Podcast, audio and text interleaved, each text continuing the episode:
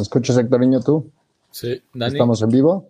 Sí, ya estamos yo creo que Dani, yo creo que ahorita Dani se nos, se nos cayó un poquito la conexión ahí, pero bueno, pues eh, bienvenidos a todos nuestros amigos televidentes de Canal Franja. Estamos aquí de regreso, este, ahorita en lo que, en lo que Daniel se conecta con nosotros, aquí el buen Hectoriño y su servidor que no había estado la, la semana pasada.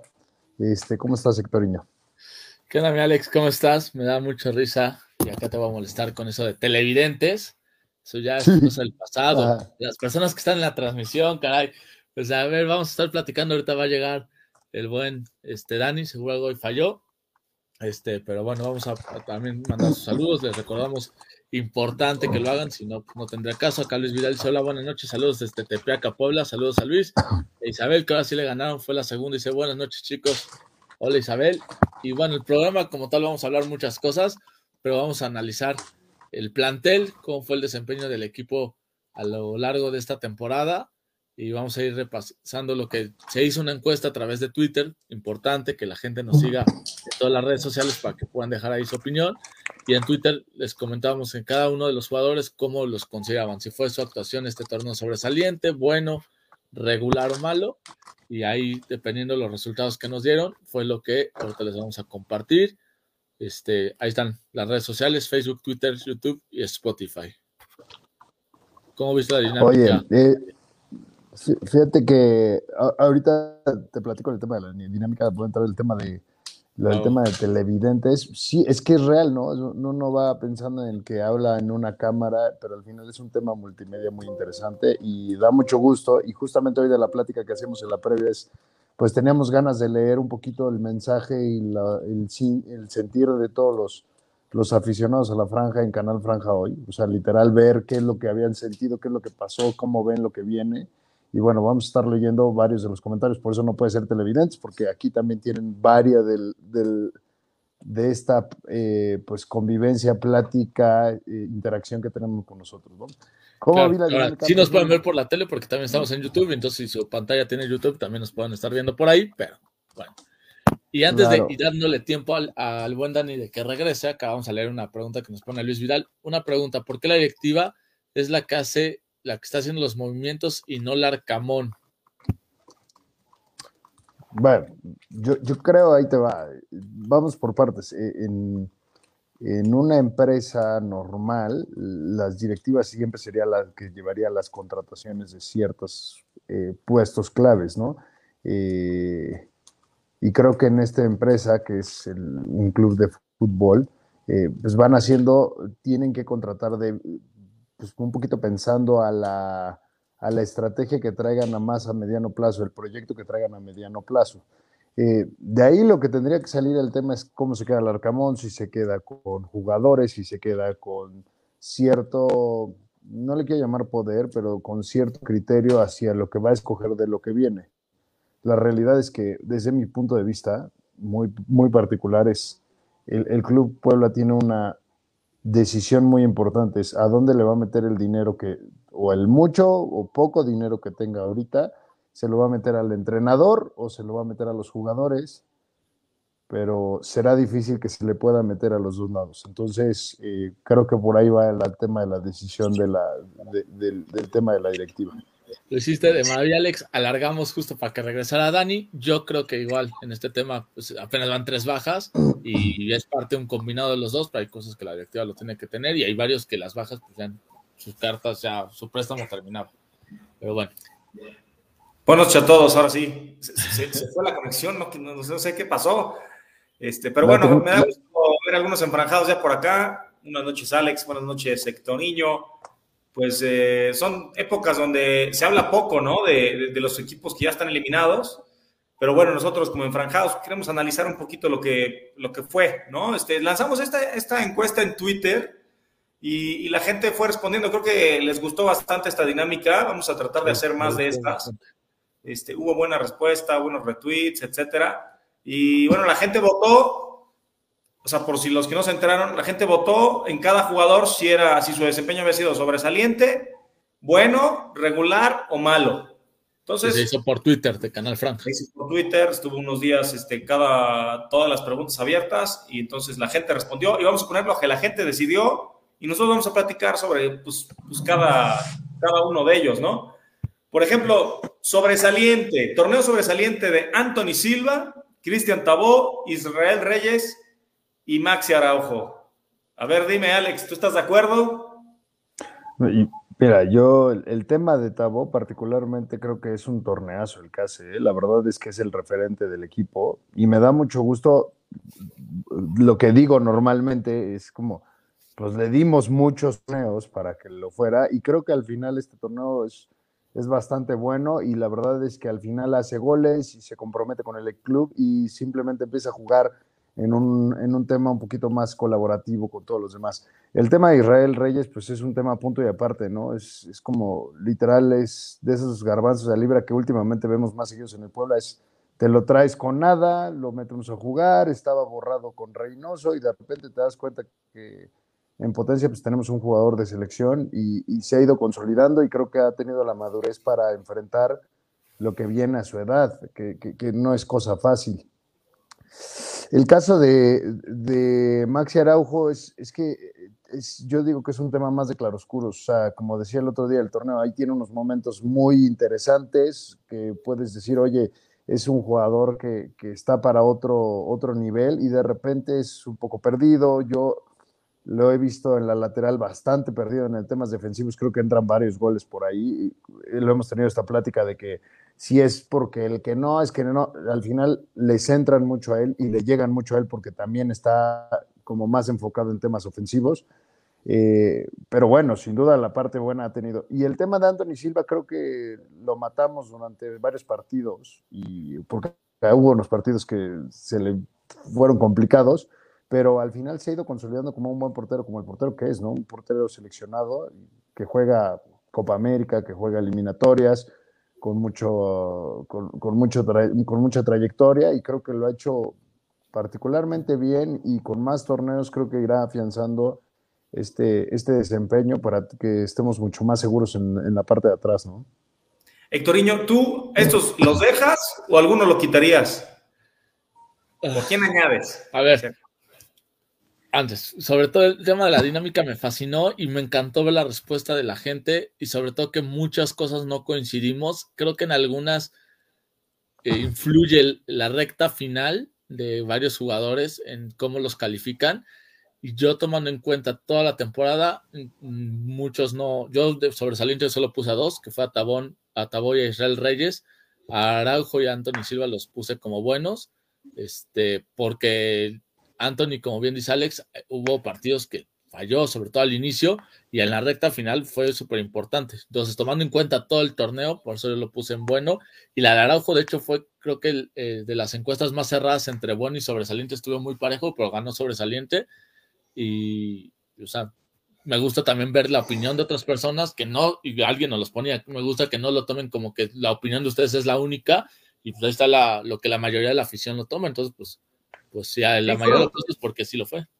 Entre 400 o hasta 500 votos por, por cada jugador, la verdad es que le, dio, dio, buena, buena votación. Eh, yo más o menos coincido con ustedes. Por ahí Anthony Silva, creo que le recuerdo un partidazo contra el Atlas, que ataja un penal y el Puebla pues, o sea, levanta muchísimo al equipo, pero sí varios errores y, y, a mí me desespera mucho a veces que no sabe eh, perfilarse para despejar con el pie correcto y que termina regalando muchas pelotas así. Entonces, bueno, es un tipo que es un atajador, es bastante bueno, le debemos eh, la, serie de, Chivas, que, ese repechaje fue fundamental, y, creo que pues es un portero bastante bueno, ¿no? Tenía, tiene el mismo error de Viconis, ¿no? O sea, con los pies es bastante flojo, pero ataja muy bien y da bastante seguridad tiene eh, de repente errores grotescos, como tuvo uno con Paraguay, que ojalá nunca tenga con el Puebla, que se metió un gol olímpico solito.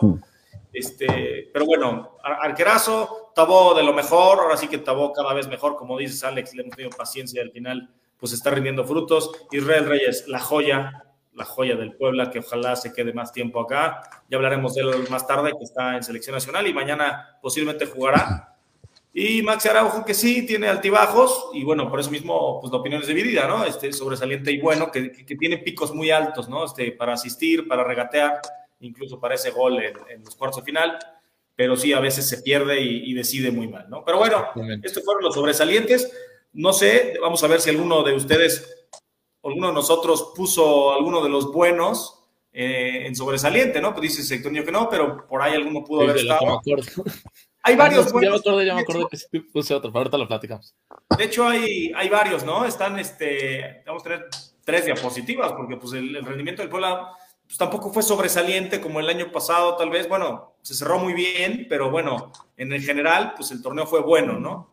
Ferraréis, Corral, que pues la verdad había estado bastante bien y al final flojo, de buen, que para mí se hizo, fue de lo mejor también. Yo incluso de buen de rendimiento individual, casi en sobresaliente lo pondría.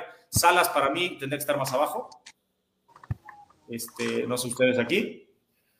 De estos cuatro. Yo aquí, aquí, de lo bueno que vi, evidentemente, bueno, aquí, aquí en la parte buena, pues, yo creo que debería estar Max Araujo, pero entrando a lo que a mí me sucedió, yo creo que el torneo de Ferraréis te encuentras eh, fuiste por, o sea, literal, salió con agua de las piedras, ¿eh? O sea, encontraste un carrilero de repente por derecha que no te lo esperabas. Se ya lo había probado el año pasado, ¿no? Pero muy poco. o sea, porque yo muy poco, no, había tenido minutos. Se ve, que no había, se, ve que no había agarrado confianza al Arcamón con él. Se ve que también es víctima de las circunstancias del Arcamón de de muchas cosas que suceden en este torneo con cambios y lo pone a jugar ahí y de repente pues te das cuenta que inclusive George Corral tiene que moverse de posición porque eh, pues no tiene cabida en la lateral derecha, inclusive por velocidad. Por Yo creo que fue al revés, ¿eh? Yo creo que fue al revés. Puso a George Corral porque no tenía otro volante de acompañamiento por la lesión de Dani Aguilar y empieza a jugar Corral ahí y dice, pues a ver, lateral, pues Ferraréis había jugado unos minutitos en el torneo no, Según, según yo... Digo, todo se dio. sí, todo se dio, pero según empieza, según yo recuerdo, el primer juego que, hace como titular es una vez que expulsan a, George Corral. Según yo, es antes, y es de hecho, ya empiezo mi comentario con Corral. Yo lo puse en regular, recordando que el inicio de la temporada para mi gusto fue muy malo, yo de, verdad lo detestaba, que fue hasta ese partido con Pumas, y de ahí ya lo cambian, entra, para mi gusto ya es cuando, o recuerdo, entra Ferraréis de titular de lateral, y un partido sorprende que entra Corral de contención, y fue como, de ¿qué carambas hace Corral de contención? y se echa un partidazo, y de ahí ya se queda. Entonces ahí fue muy bueno lo de Corral, hasta que eh, pierde un momento como la titularidad, no me acuerdo si hubo una lesión o algo, y cuando regresa ya no fue tan bueno. Entonces, entre esos altibajos, para mí gusto eso le daba un regular. De buen, ¿qué les pareció de buen? A mí se me hizo fantástico todo su torneo. ¿eh? O sea, la verdad es que pocos, pocos errores, casi siempre rindiendo. Tal vez le faltó un poquito más de disparo ahí, que, es lo mejor que tiene. Jugó poco, jugó poco, ¿eh? De verdad que los minutos que jugó. jugó menos, menos de lo que merecía sus actuaciones. Menos, probablemente menos de lo que merecía. Lo, lo único que yo le pondría en el asterisco a Diego de Buen ahí es sobre todo al principio y a medio torneo se le veía muy lento. Se ve que ya al final agarró un poquito más de, velocidad, no sé cómo haya estado la pretemporada.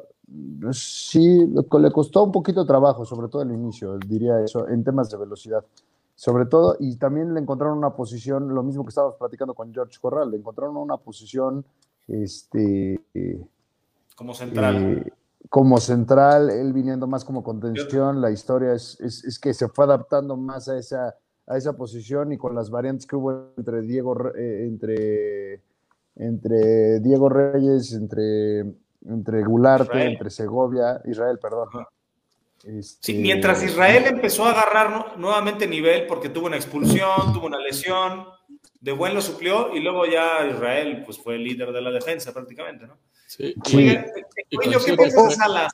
yo pienso que Salas no, no ha tenido un, muy, un torneo adecuado, la verdad, ¿eh? Le ha faltado bastante. Yo considero que fue un torneo menor a lo del torneo anterior, que para mí el torneo anterior en estas evaluaciones sería sobresaliente, pero yo no lo vi tampoco tan mal, yo sí le puse bueno y con buen y de, Diego de buen se me hizo bueno, pero sin llegar a ese extraordinario y con Ferrari sí tuve esa duda, pero dije creo que con bueno está bien.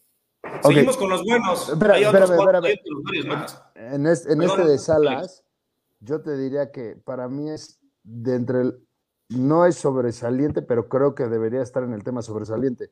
evidentemente la gente nos fijamos normalmente en el tema fútbol y bueno, pues a lo mejor sí tuvo una baja, pero lo que sucede con, con Salas como capitán y cómo controla y cómo llega, cómo va animando y cómo liderazgo, para mí es un tema que el que no se te cayera el equipo, eh, una parte es lo del Arcamón, pero la otra gran parte es el capitán, ¿eh? o sea, el capitán cómo va llevando las eh, cómo va llevando las circunstancias de un equipo es, es fundamental. ¿eh? Yo, yo particularmente antes de que me dijeran, oye, es que vamos a quedarnos, creo que el tema de Salas está bien fundamentado. Yo lo he visto en ciertos penales. Me acuerdo algún penal que se están peleando, no me acuerdo si era el Fideo y Tabó. El Fideo, Tabó. Ajá, y, y, él les dice así como, no, o sea, relajen, como que va llevando las circunstancias y los va animando. Y he visto los videos. Tiene voz de mando. Tiene voz de mando. No, pero sobre todo mucho. Se la está creyendo esa voz de mando, se, se ven los extras de la sí, sí, sí. Entonces, y que no así cuando llegó.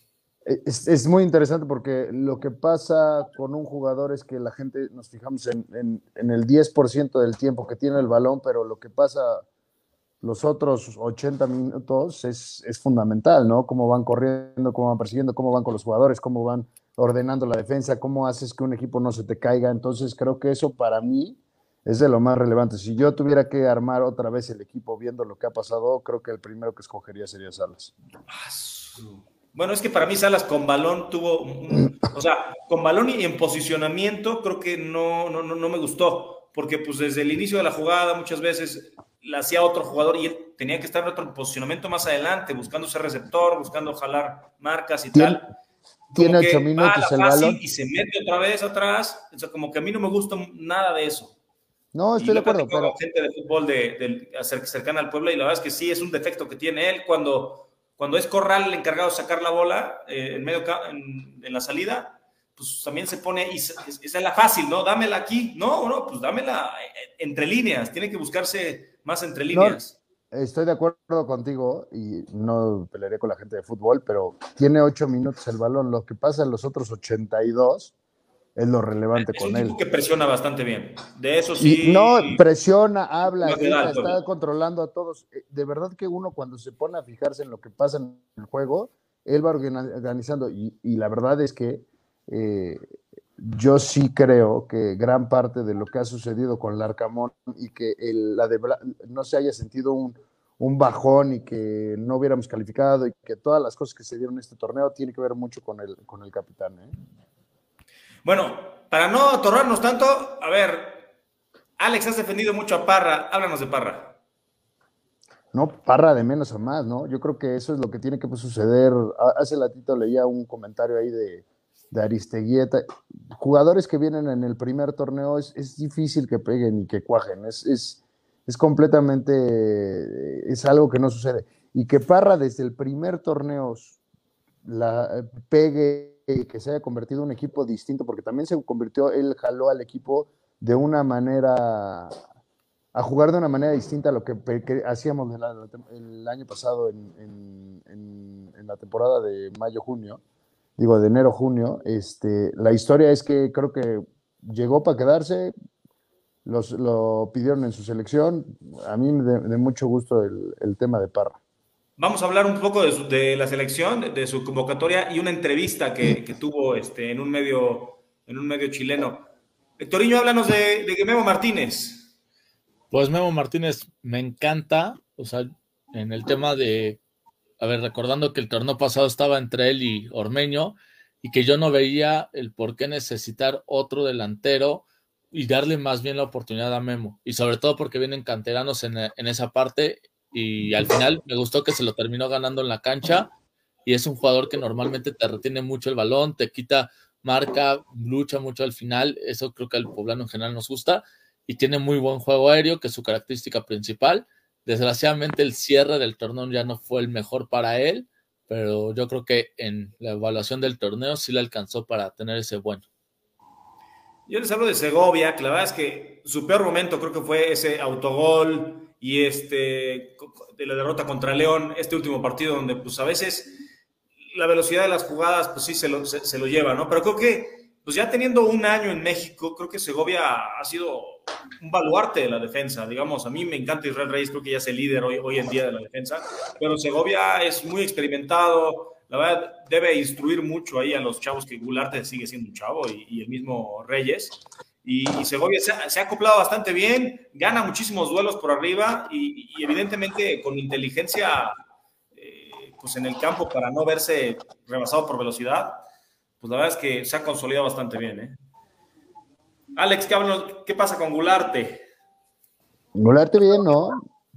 Cada vez mejor. Creo que cada vez mejor. Creo que inclusive el tema de los centrales, eh, si a mí me, dieras a escoger de los cuatro o cinco centrales que se han jugado nominales, que son este el, tema de Segovia, el tema de Gularte, el tema de Maya, el tema de Reyes, eh, el tema de, ahí. El otro iba a ser Juárez, pero realmente Juárez casi no participó. Juárez no jugó. Estaba, Perg y eran esos cinco. Sí, pero, pero, teniendo esos cinco contando a Diego Reyes, yo creo que el todos estuvieron a la alza. Creo que Segovia fue el que se quedó como ahí con algunos errorcitos, pero todos los demás los vi muy bien. O sea, la verdad es que todos estuvieron a la altura de, y por eso acabaron jugando casi todos hasta en diferentes posiciones, ¿no? ¿Te gustó, te gustó Maya, Hectoriño? Lucas Maya, que también calificado como bueno. Sí, pero por ejemplo, yo creo que a él sí le ayuda mucho esta recta final del torneo. Eh, lo que pasa con Chivas ayuda a que mucha gente lo califique como bueno, porque tampoco creo que haya tenido tantos minutos como otros. Cuando entra, cumple, pero siento que hasta ahí, entonces yo lo hubiera puesto regular, pero muy bien, qué, gran noche la de ese contra Chivas. Oye, y le perdonamos el error de, sí, León, sí, no, no supo ni por dónde atacar la bola, ¿no? Que sí, bien Maya, que, o sea, es un tipo que lo ponen de carrilero y pues ahí va y trata de hacerlo lo más, posible, lo mejor posible, ¿no? Pero bueno, por arriba es impasable. Oye, la araña, la araña en los partidos que tuvo bien, ¿eh? O sea, la verdad es que creo que jugó tres partidos y dos de ellos no recibió gol. Digo, también implica que la defensa esté atenta y todo, pero bueno, mucha gente quiere traer otro portero y tal, y, pues al final, eh, pues con el tema de que no tienes un equipo, eres un equipo pues, con poco, poco presupuesto, pues no te fijas en, buscar otro portero de pues, que, te cueste mucho, ¿no? O sea, que el salario sea alto. Entonces, tal vez haciendo números, pues ¿qué, qué, te, importa más? Buscar otras posiciones. Por, por lo mismo, pues en Rodríguez se sigue confiando como el segundo portero. No sé si por ahí uno de los chavos que vienen ahí, tanto Lagunes como el otro chavo Diego Reyes que viene de, Mazatlán, este, puede ser, pues puede ser mejor que Rodríguez, pero pues eso se verá con el tiempo, ¿no? Este, pero bueno, ahí está Rodríguez. Y de una vez termino con Herrera, que la verdad es que, ¿qué tal? Entró Alex. O sea, en los minutos que tuvo, una vez de carrilero, pero casi siempre de volante, la verdad es que el Pachuca nos dejó una joya. Ese yo lo puse, perdón Alex, ese yo lo puse como sobresaliente, entendiendo la situación que era canterano, que podía entrar el nerviosismo, y la verdad yo lo vi como si ya tuviera dos torneos con el Puebla. Entonces yo por eso le di el sobresaliente, entiendo que pues no llegó al nivel de, de Tabó, de Araujo, pero por esa situación yo le di esa calificación, pero de acuerdo, me encantó el canterano. No, y, y, hay, que, hay que pensarlo en que no esperabas nada de este jugador y todo lo que obtienes al final del torneo, creo que es, este, yo creo que es al que más, más, más, más se le ha sacado jugo. Eh, entendiendo también que eh, siempre todos los jugadores tienes una expectativa, aunque no sabemos bien los salarios, te imaginas cuáles les pagan más y cuáles menos. O sea, a este chavo se le paga poquito y y se con muchos jugos. Los minutos son muy baratos con este muchacho. Totalmente. Da, da, da, da, gusto ver gente joven, gente atrevida y bien bravo. ¿eh? Yo, eh, ahorita en el juego de Chivas me acuerdo perfectamente que entró bravísimo y sin dejarse y sin tampoco perder la cabeza y expulsarse. Todo muy bien. Eh, primer equipo, seguramente ya, o sea, de por sí ya venía jugando con primer equipo, yo que ya no va a salir de ahí para el próximo torneo, ¿no? Seguramente el Arcamón lo tiene ahí. Vamos con los regulares. El número, el número nos los dirá, ¿no? El cambio de número. No, no, estoy seguro si puede cambiar de número como a este medio torneo. Tal vez de los sub-20 puedes ficharlo, no, no estoy seguro. Pero si no, yo creo que sí, estará ahí. Si ya pasa al primer equipo, sí tendrá que cambiar el número. Si no, sí, se tiene que quedar. Pues igual, igual lo dejan como para que pueda tener todavía participación. Bueno, no sé. Depende de la edad. Sí. Regulares, eh, no hay tantos. Eh, son estos cuatro: Mauri Escoto, Daniel Fideo Álvarez, Dieter Villalpando e Ivo Vázquez. ¿Qué podemos decir de, de Amauri? Que la verdad tuvo algunas titularidades, eh, pero pues no convenció a Hectoriño. Sí, de acuerdo. O sea, creo que cada uno tiene un caso diferente del por qué creo que se merecen el regular. Con el tema de Scotto, creo que ha tenido oportunidades, creo que no lo ha hecho tan mal como muchos lo llegaron a poner y creo que al final me gustó que no, no se fueran con ese odio y le pusieron pésimo pero tampoco fue el jugador que ya mete los goles, que te dices, oye, pues puedes sentar a Memo, pero tiene condiciones diferentes y que al final también lo hizo mejor que Aristeguieta. Entonces yo por eso ahí le pongo el regular. Y bueno, ahorita platicamos de los otros. yo creo que el tema con Amaury Scotto es que no tiene gol.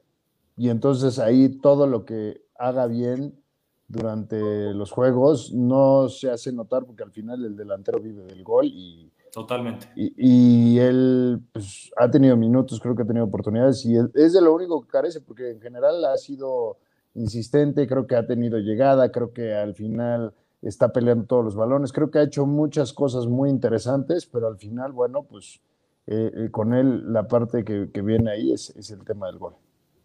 Daniel Fideo Álvarez, creo que sí vino a la baja el Fideo, o sea, evidente, es evidente porque era el, jugador número 12, ¿no? Entraba de cambio, hacía goles, este, cobraba penales, o sea, se veía un tipo pues, pues, muy seguro de sí mismo, cada vez que tocaba la pelota pues era peligroso, ¿no? Este, y ahora como que no estuvo tan fino, inició algunos partidos al inicio del torneo, ¿no? Y, pues como que decía, no, es mejor de, relevo, de repente da buenos juegos de inicio o de, banca, lo que sea, pero eh, sí, sí, sí de un bajón, pero creo que lo puede recuperar Larcamón como un jugador pues como lo veíamos viendo, ¿no? Como el número 12, como ese cambio que puede revolucionar, tanto llegar al área también como, como encarar, ¿no? Porque vimos de lo poco que tuvo el Puebla claro en, León este, este, último partido, pues fue una jugada que nació del fideo y finalmente definieron mal, pero pues bueno, yo espero que, que repunte, ¿no?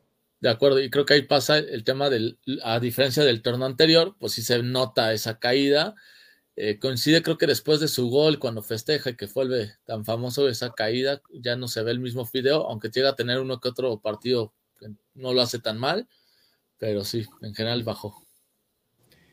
Dieter Villalpando, uy, es que vamos a hablar de su baja, pero es que hablando de los minutos que tuvo ahora, creo que pues fueron muy positivos, ¿no? O sea, se nota luego, luego la calidad técnica que tiene, ¿no, Alex?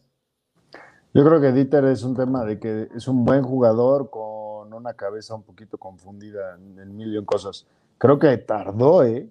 O sea, para la, para la calidad que tiene y lo que juega y cómo estaba el plantel en el pueblo, creo que se tardó en, jugar incluso, o sea, creo que se tardó en ganarse eh, la confianza del técnico y también creo que pues, por eso tiene otra oportunidad y se va, ¿no? Creo que él en general no ha tenido estabilidad en su carrera y, bueno, aquí pues al final lo poco que mostró se vieron, se vio cosas que eran interesantes. Lástima que, fue muy poco, ¿no? Es ese caso lo, lo, que se le vio. Ivo Vázquez, que empezó jugando bastante y al final, y dejó de jugar bastante tiempo después, pero bueno, terminó como, como recambio en los partidos de, de fase final creo que va poco a poco, ¿no, Héctor Niño? De acuerdo. Yo en estos dos casos creo que la situación es que no tienen tantos minutos y por eso no se le puede calificar como bueno o pésimo. Pero también creo que Dieter Villalpando e Ivo, lo poco tiempo que jugaron, no lo hicieron mal. Eh, Dieter, eh, como dice Alex, tardó un poco en llegar a tener minutos. De hecho, cuando ya mete ese gol, parecía que iba a ser un jugador que iba a entrar más de cambio y no lo hace hasta el partido contra Chivas, que no sé si influyó ese tema de que era su ex equipo, pero lo hace bien. Y con Ivo, el detalle que yo le veo, eh, que me faltó para yo haberle puesto por lo menos el bueno, recordando que esto fue una calificación general de los aficionados, es que creo que este torneo y con las condiciones tenía que haberse ganado el puesto titular. O sea, porque había avanzado en varias convocatorias, Maya no es un lateral izquierdo como tal, es central, Este, eh, Parra de inicio no arrancó bien y Araujo jugaba de lateral, bueno, extremo izquierdo y entonces él ahí tenía, cuando tuvo la oportunidad, siento que a poderse afianzar con el puesto y siento que sin tener esas, o sea, teniendo las oportunidades no pudo ya ni siquiera hacer opción de recambio. No sé si influyó también que lo hizo muy bien Araujo y, Parra, pero creo que sí podía haber tenido más minutos, haberse ganado más minutos este pero Maya le, comió el mercado, el, mercado, ¿no? O sea, sí, buscó otras cosas en su lateral, en el carrilero, ¿no? O sea, buscó otro tipo de juego aéreo con Maya, como ganar más solidez. Y me gustó en su último partido con León acá en el Cuauhtémoc que entró, fue, desbordó, se llevó uno, metió el centro, o sea, tiene cosas y hay, que tiene, pero, bien. Sí, exacto. Tal vez Ivo es, no nos va a sorprender para ser este, tan importante, pero sí puede ganarse poco a poco minutos y, y de repente tener titularidades y, vamos a ver, ¿no? Tiene buen toque, vamos a ver, tiene que, mostrar más decisión tal vez, ¿no? Y, principalmente a, la hora de defender, ¿no? Recuerdo ese gol ante Santos que nos ganan, nos empatan en el último minuto, el 95 o algo así. Ahí como que era Ivo el que tenía que meter cuerpo ahí este, para evitar el avance del rival, ¿no? Pero bueno, tal vez eso será conforme pasen los partidos, conforme, empiece a jugar más, ¿no? es una, y la gente se ensañó. Que tiene que venir a futuro para él, ¿no? Mm. Se ensañó con Fernando Aristeguieta, es el único que calificaron como un rendimiento malo yo tampoco creo que haya sido tan malo lo de Aristelleta, y aparte, aparte para que fuera el único en esta categoría. Eh, creo que tuvo buen inicio en cuanto a que daba mucho juego a sus compañeros, era muy bueno en la presión. La verdad, el ímpetu siempre se notó del venezolano. Pero bueno, un delantero vive del gol, ¿no? Lo decía hace rato Alex y, y Aristelleta, pues solo tuvo uno de penal. casi bueno, y, y, hay otra cosa, ¿eh? No, me acuerdo, tiró un riflazo que eso no lo no, fue contra Tigres. Pero, pero a ver, creo que el tema eh, con Aristeguieta, y yo no tanto por defenderlo, independientemente que sea su primer torneo, también pasan cosas como circunstanciales, ¿no? Esto del, tema del pómulo, hay cosas ahí como que también pierde el hilo un buen rato, y suceden, suceden cosas que en la misma adaptación, creo que el, el equipo curiosamente las mejores veces que se vio fue sin, ser, sin centro delantero, ¿no? Sin, Memo y sin... Como una punta, un falso nueve, ¿no? Un falso punta. sí. Y de repente entró Martínez como nueve y Martínez empezó a hacer goles. Sí, o sea, pero como que también las mejores versiones de este Puebla fueron sin centro delantero. E, e, eso creo que es de las veces que más sorprende. El juego del Atlas, me acuerdo mucho, el juego del Atlas sorprende porque les cambia una velocidad más por las bandas, sin llegar, todos llegaban atrás, buscar un centro. Me acuerdo de un juego de Toluca, o sea, eh, creo que el asunto va un poco por ahí. Creo que las circunstancias del mismo fútbol no se le presentaron de la manera adecuada. Y creo que es, para mí, más que sea el malo, es, me encantaría verlo el siguiente torneo. Si el siguiente torneo no aporta, pues eh, evidentemente creo que debe ser una, un tema de una moneda de cambio. Yo creo que está en las dudas de quedarse con él o traer otro, ¿eh? Vamos a ver, puede ser moneda de cambio desde ahorita diciembre, ¿eh? malo, malo, yo veo a Clifford Aguayé, o sea, 15 minutos jugados, eso creo que es, o sea... Sí. Ahorita pasamos eso. Vamos a leer acá un comentario que dice Hilario Robles. Aristegueta no sirve para nada. Fue una mala elección del Arcamón. Solo lo trajo el Puebla por ser amigos de cuando el Arcamón lo dirigió en Venezuela. Como aclaración, el Arcamón no lo dirigió en Venezuela, pero sí dirigió a otro jugador apellidado Aristegueta que ahí fue la construcción. Pero sí lo pidió. una última de la, encuesta, y ahorita pasamos con los comentarios porque pues, también hay que, hay que leerlos. ¿Quién debió jugar más de los que no jugaron casi, no? Porque aquí pusimos a los que más jugaron, porque estos solamente tuvieron un partido jugado, Clifford Aguayé, Ángel Robles, bueno, Daniel Aguilar, que se lesionó, Raúl Castillo, Ramón Juárez y Emilio Martínez.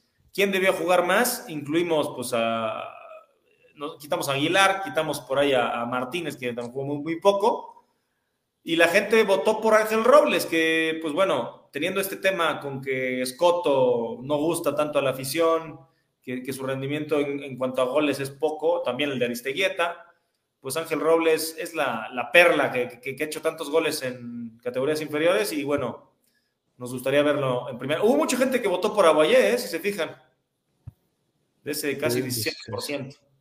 Fíjate, fíjate que, el tema yo creo que va en que algo ve el entrenador o algo ven sus entrenadores que todavía no lo sueltan al ruedo. Entonces, mucho tiene que ver esa, esa parte que influye, ¿eh? que no vemos día a día los que somos aficionados junto con la gente que está día, en el día a día en el trabajo, ¿no? De cancha. Entonces, yo, yo siento que de los chavos es al que menos han soltado y no creo que sea por su fútbol, sino más bien dicho por lo que pasa en su cabeza. Habría que irlo llevando de poco a poco.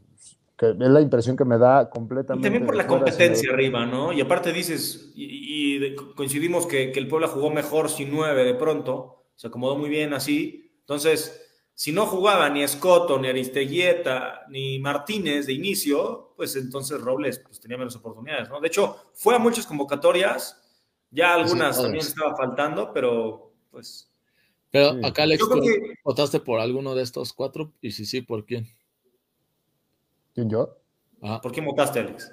No, yo creo que debe jugar Ángel Robles. Eh, sí creo que es lo que debe de suceder más. Lo que pasa es que lo de Clifford Vallés eh, ustedes me conocen a mí y algunos ya aficionados de Canal Franja, yo mucho de mi tema es que con Clifford Aguayé estamos perdiendo dinero. O sea, todos los minutos que nos salen, nos salen caros, nos salieron caros. O sea, el otro día Era de los que más ganaba en la plantilla.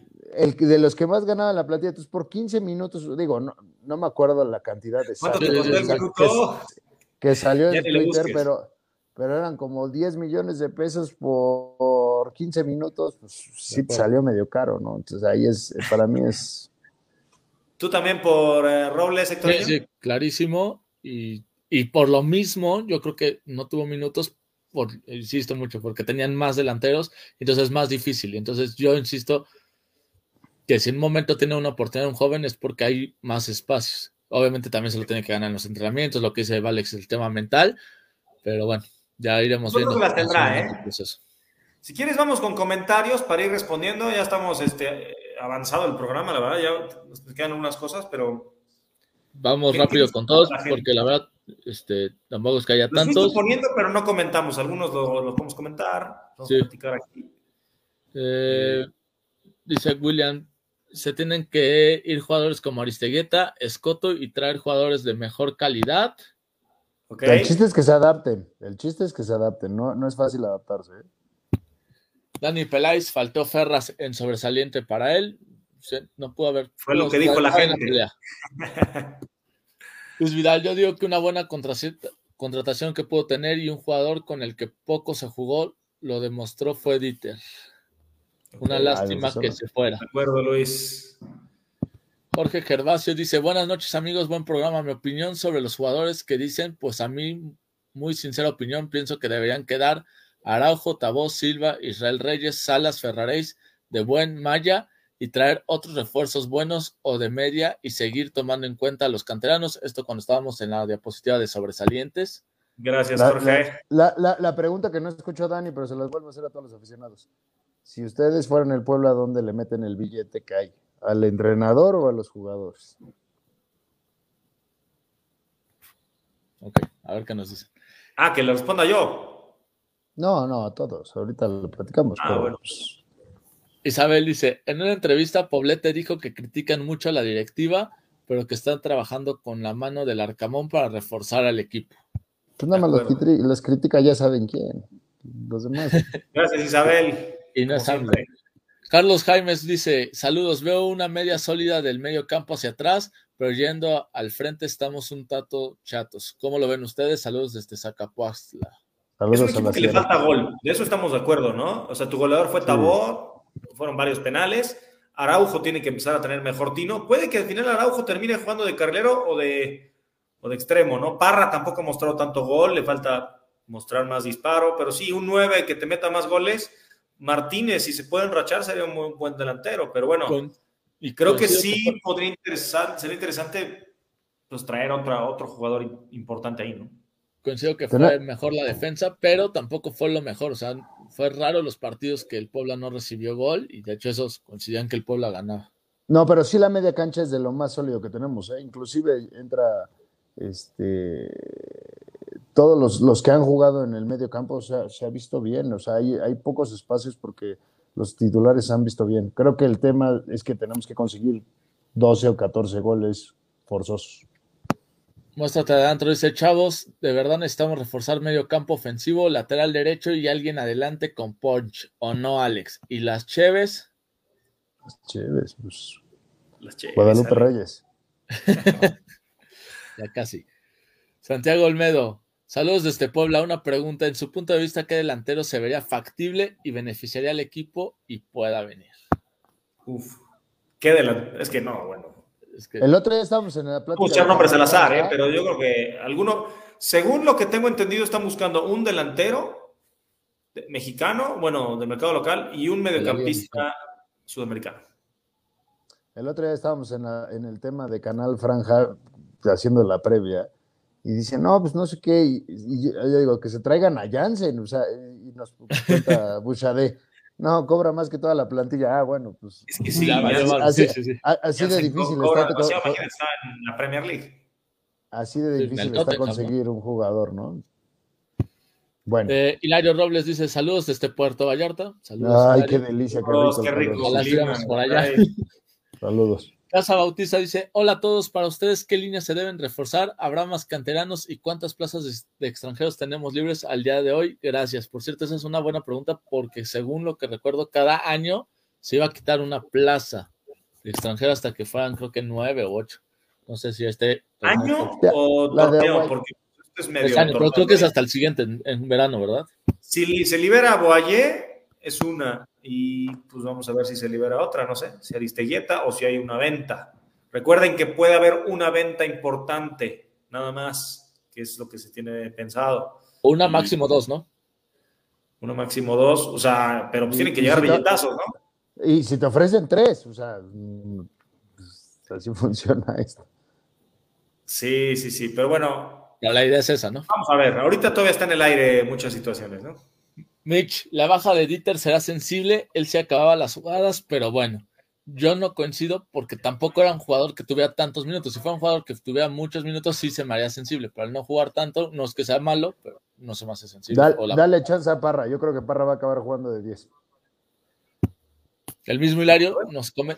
Ah, bueno, eso ya lo leímos, el de Aristegueta que nos puso. Sí, ya, ya tiraron con todo a, al venezolano. Mitch, acá tira también al venezolano. Dice: Yo siempre dije que Aristegueta no es para el Puebla y el tiempo me dio la razón. Es correcto, me acuerdo. Dice: Es malito, la verdad.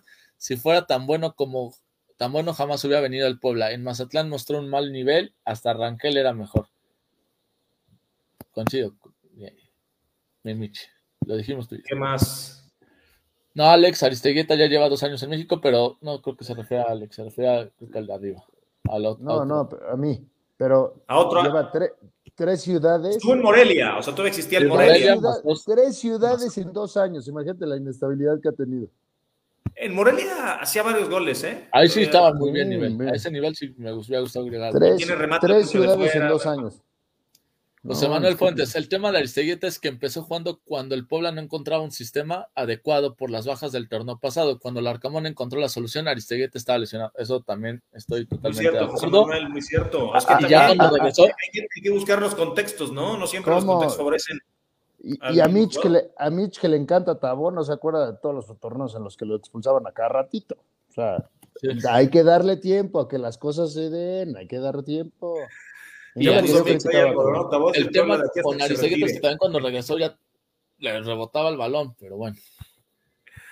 Eh, José Sánchez dice: Saludos desde Baja California Sur. Polaco Menéndez, ¿cómo hubiera jugado en el estilo del Arcamón? ¿Y qué, fue, y qué fue de Chumacero y el Messi Acuña? El Messi Acuña se fue a un torneo hace dos a, a ah, Necaxa, no estuvo a préstamo, ¿no? Pero ya está en Cimarrones, me, me parece. Lo tuvimos Chumacero, acá en le pedí la pista. Y Chumacero, sí. sí. Ya ni es seleccionado de, de, Bolivia. No ¿eh? que hubiera encajado, porque es, es, muy, muy fijo, ¿no? Y digo. Pero muchas ganas de ese jugador, muchas ganas. Más ganas que fútbol. Santiago Olmedo, que delantero debería venir y que sea factible para lo económico del club. La pregunta es buena que... pregunta. Es, es una, buena una lista y se la pasamos al, a la directiva, ¿no? La sí. propuesta. Gustavo Martínez, ¿tenemos algún jugador interesante en el extranjero que aún pueda regresar? Bernardo Cuesta, Hacking. Hacking, Hacking sí, todavía lesionado. lesionado. Y Bernardo y Cuesta, Cuesta hace no. goles en Perú, pero aquí en Puebla, pues no. Hizo un golazo al América, pero de ahí en fuera. ¿No había un uruguayo que teníamos allá también que se regresó? ¿Palacios? Palacio, según yo ya ahora sí ya se vendió, ¿no? Ya se vendió. Y el otro que extranjero, no sé si se acuerdan, Daniel Segura está en, o estaban en Tepatitlán, pero creo que ni ahí jugaba, entonces yo creo que ya no regresa al pueblo. Mitch dice, pues Tabó es del Puebla de aquí hasta que se retire. Ojalá. Ojalá. Vamos a ver qué pasa con Isidro Romero dice, Poblete se quejará, pero se dejaron de hacer dejaron de hacer su chamba. El último refuerzo fue un recomendado del entrenador en lugar de dar continuidad a la inteligencia deportiva que trajo buenos jugadores que brillaron, que brillaban en otros aquí. Y otra vez la pregunta, ¿ustedes qué delantero traerían al eh, extranjero? Luego, mandamos propuestas. Hay que hacer una lista, si quieren, de, los que nos gustarían, pero pues la verdad es que va a ser ni siquiera rumor, porque tampoco. Sí, es como un corazonado que nos gustaría y ya, ¿no? Mándenos, mándenos si quieren, ¿quién podría fichar el Puebla? Factible, ¿no? O sea, también, sí. la imaginación, pero de que se puede, se puede, pues ahí está Transfer Market, ahí está, hay que indagar y buscarle, y proponemos. Yo ahí jugando un poco el fin de semana, me encontraba a Octavio Rivero, que jugó alguna vez en Santos y Atlas, pero no me convencía, pero como que no se me hacía tan caro, y que ya conocía el fútbol mexicano, y el otro, este, Ay, se me fue. Ahorita que me acuerdo les digo cuál es el nombre que me gustaba. Bueno, los no, pero, o sea, por ejemplo, cosas, cosas, cosas que sí podríamos hacer. Ah, bueno, cosas, que sí creo que Mitch fue el que me dijo el delantero del Toluca, el ecuatoriano. No, no, no, pero ¿sabes qué podríamos hacer? Que, sí podría, que sí podríamos ganarle, es por ejemplo, al Plátano, el de Monterrey, que no va a jugar nada, es hablar con Monterrey y decirle, oye, mándamelo uno, dos, tres. Eso, eso sí, eso sí puede funcionar. Bueno. Zambuesa, no, ya está muy. No, man, el Sambo es más grande que yo. Y ya es un decir. y ya es decir, ¿no? No, bueno, vamos con los seleccionados. Dos seleccionados tiene el Puebla para esta fecha, no es fecha FIFA ni siquiera, pero bueno, hay un amistoso mañana. México contra Chile y ahí está Israel Reyes. La verdad es que merecidísimo. Lo adelantamos la semana pasada en Canal Franja que iban a llamar a Israel Reyes. Aquí les comenté lo van a llamar y el día siguiente ya estaba convocado. Entonces, este, no soy brujo ni nada, pero bueno, pues ahí hubo información. Información, sí, sí. Y de digna. Ahí está Israel Reyes, la verdad es que ojalá le vaya bien, ojalá juegue, este, digo, no sé si va a titular, creo que, creo que no. Creo que entra de cambio, ¿no? Este, pero ojalá lo ponga, ¿no? Eh, mi es pon la siguiente diapositiva, hablando con el Tata Martino, pues creo que si le interesa, o sea, si ve el pase que tiene Israel, el primer pase que tiene, pues puede ser vital para, pues para México, ¿no? Y esos son los jóvenes que, que están por primera vez llamados a la selección, Luis Olivas, Emilio Lara, Benjamín Galdamés, Carlos Acevedo, Julián Araujo, Omar Campos, Israel Reyes, Salvador Reyes y Marcelo Flores. Felicidades, que bueno, también por, por Chavita Reyes y lo de Marcelo Flores, el chavo del, Arsenal sub-18. Y Pablo Parra, también convocado a la selección, vuelve, es su segunda convocatoria, ya había debutado, pero después de mucho tiempo, finalmente lo vuelven a llamar. Y hay una entrevista que nos encontramos de, Pablo con eh, medios chilenos, está en la siguiente si quieres, sacamos los, los puntos más interesantes que, que comenta en su entrevista, que se enteró por redes sociales, su familia le mandó la nómina, no se lo creía hasta que pues ya le llegó el internet y tal, ¿no? Dice, a Puebla me aclimaté súper rápido porque estoy con mi familia. Eso es algo que tú siempre comentas, Alex. Está con su familia, entonces el tema futbolístico creo que ha ido de menos a más. Entonces, eso es vital, ¿no? Cuando un jugador llega y pues tiene temas de que su familia no llega, está solo en un hotel o rentando un departamento, lo que sea, pero pues desde el principio parece que vino con toda su familia y pues está contento, ¿no? Ahora estuvo jugando de titular, 12 partidos seguidos, el futbolista tiene continuidad, las cosas se hacen más fáciles dentro de la cancha, está muy contento con lo realizado hasta hoy, que puedan dar mucho mejor, cuando uno juega constantemente aporta al equipo y esto te deja satisfecho. Quiere anotar más goles, dar más asistencias, pero a través de los partidos esto se va a ir dando. La verdad es que Parra es una buena noticia también, ¿eh? O sea, eh, hablando en cuanto al club de que, oye, el jugador se vuelve a valorizar otra vez, tanto Israel, que de por sí ya venía hacia arriba, Parra, que ahora es convocado otra vez, si juega mañana también sería interesante, tienen dos amistosos los chilenos, y, pues bueno, esto pues, valoran a, los jugadores y además pues les dan vitrina y otra cosa que además pues vienen con un ambiente de selección y eso les va a traer pues, una buena experiencia para compartir al vestidor, ¿no? Ahí me escribía, ahí me escribía Alex Rodríguez, amigo de nosotros, le mando saludos, que ah, sí, pero es un partido de Moletour, no es la verdadera selección chilena y así, es verdad, pero podría ni así ser llamado y es posible que con estas participaciones que lo vea el entrenador, pues si sigue trabajando y lo sigue haciendo bien con el Pola, sea considerado ya para una convocatoria. Eh, independientemente del tema del Moletour y de lo que quieran, pues al final son llamados que tienen que tener partidos y los entrenadores tienen que tener diferentes juegos para ver las cosas que lo que sucede. En uno de esos, digo, el tema de Israel, el tema de Parra, tú no sabes si puede ser algo que nunca los ve el entrenador, porque el Tata Martino, digo, ha de ser escasos juegos los que ha visto de la franja y, y tenga la oportunidad de ver a Israel Reyes en los entrenamientos. El chiste no es el partido per se, el chiste es los entrenamientos que tienes con todos los equipos que son seleccionados y que te puedas medir en qué nivel estás. Para mí lo relevante, pues aquí lo hemos platicado muchas veces, ahorita lo dice Pablo Parra, pero el tema es cómo lo aterrizamos a que todos los jugadores. Cuando volteé a ver el tema de Aristeguieta, es lo que decía hace ratito, o sea, si tienes dos años en México, pero has estado en tres, ciudades, no tienes casa, tu, tu señora tuvieron hijos y tus hijos a lo mejor seguían en Mazatlán estudiando y tú te viniste y esto y lo otro, pues se, vuelve complejo, ¿no?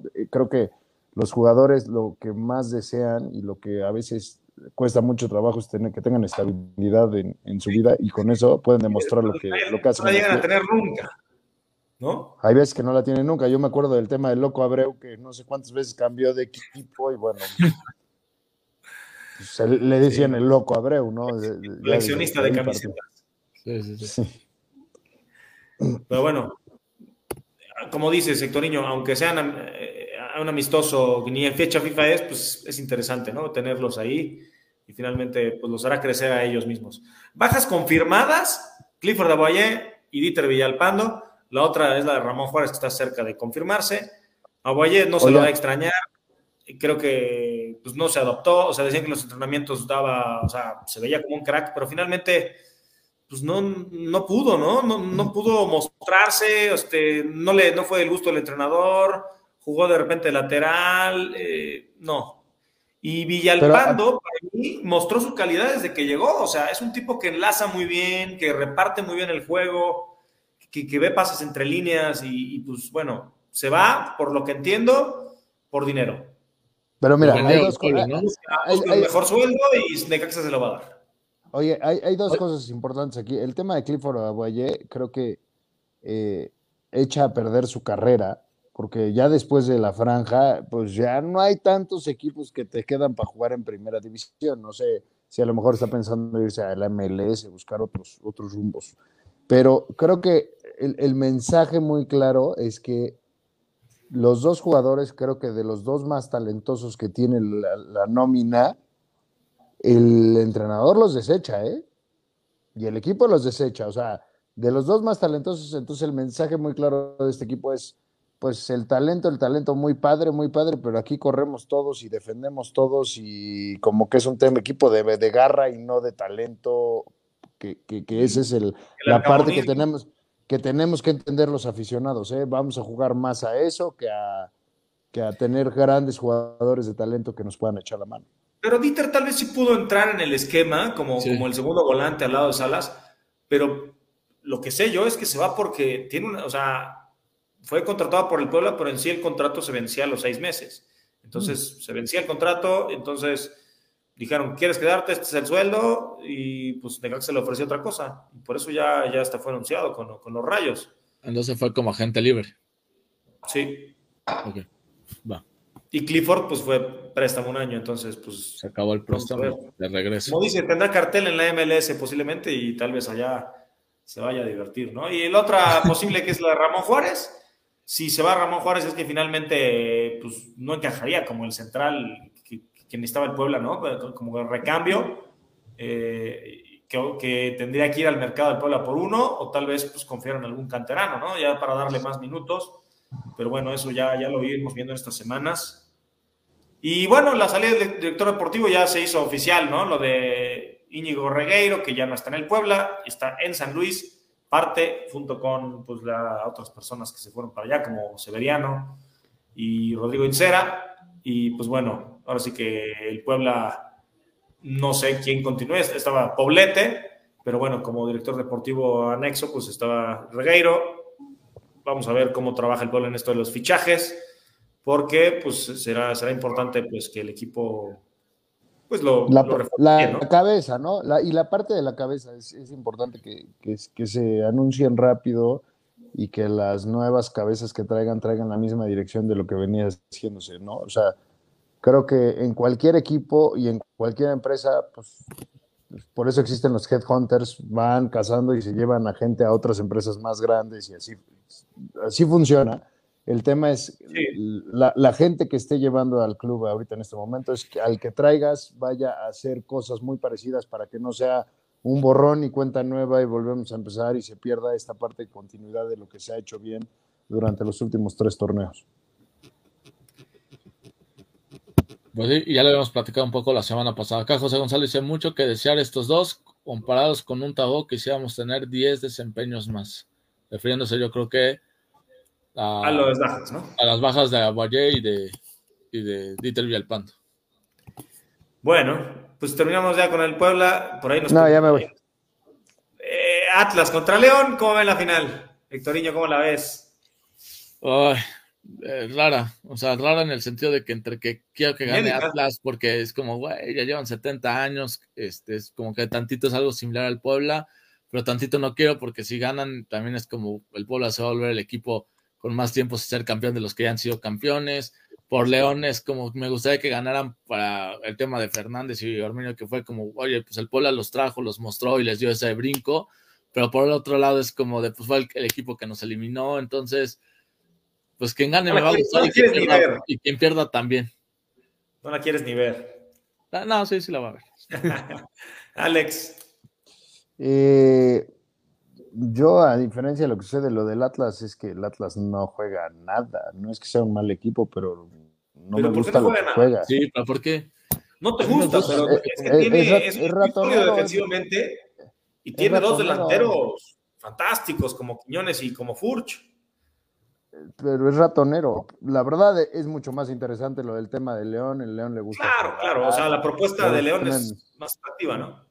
Pero lo del Atlas es o sea, inclusive con el tema del juego de Pumas, es, no le molesta echarse para atrás y a ver, aguantar, y, creo que tiene equipo para hacer cosas más interesantes. Ese, para mí es, es, ahí está, mira, Daniel Peláez. No, es que neta no juegan a nada, pero, o sea, el que estés bien ordenadito y el que hagas cosas, pues, como que ya es un por default del fútbol mexicano. Entonces creo que. Cuando lo hace el, Puebla, decimos que lo hace bien. ¿No?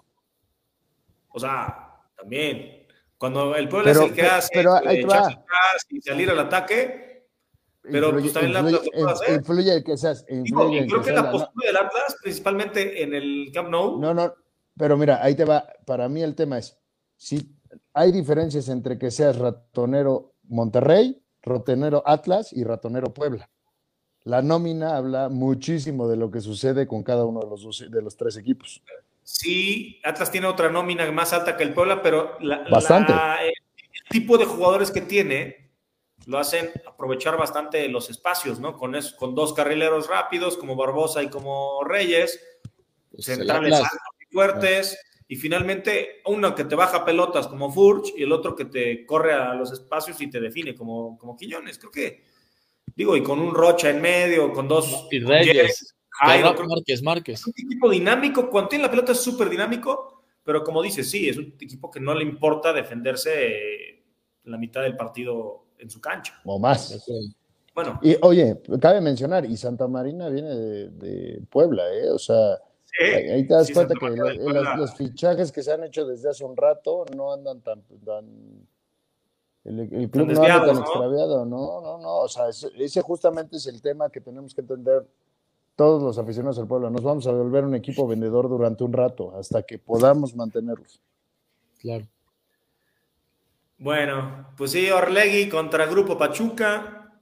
Va a ser un buen juego. Luego tenemos Pachuca y, León en las finales. Entonces, Pachuca, perdón, Pachuca y Santos a veces también en las finales. Entonces, estos dos grupos pues están metiendo sus equipos Atlas después de tantos años, después de ese de la Volpe, el 99. Mira, por fin vuelven con otro tipo de fútbol totalmente. pero pues compitiendo, ¿no? Pues a ver qué tal va. Ya hablaremos otra semana ya con campeón. Ojalá nos toque pronto estar por ahí. La verdad es que es nuestro anhelo. Ah, vas a andar por León, ¿verdad? Voy a estar por León, todavía no sé si voy al estadio el jueves. Vi que pusiste en Twitter que si alguien si alguien conoce a alguien que, que me pueda dar un boleto para. Porque la reventa está medio canija. Creo que ya se acabaron los boletos. Pues ahí me avisan. Gracias por vernos, amigos. Esto fue Canal Franja. Un placer saludarlos. Alex, Hectoriño. Pues, muchas gracias de nuevo por vernos. Ahorita ya que el Pola no está afuera, pero analizando un poco lo que pasó.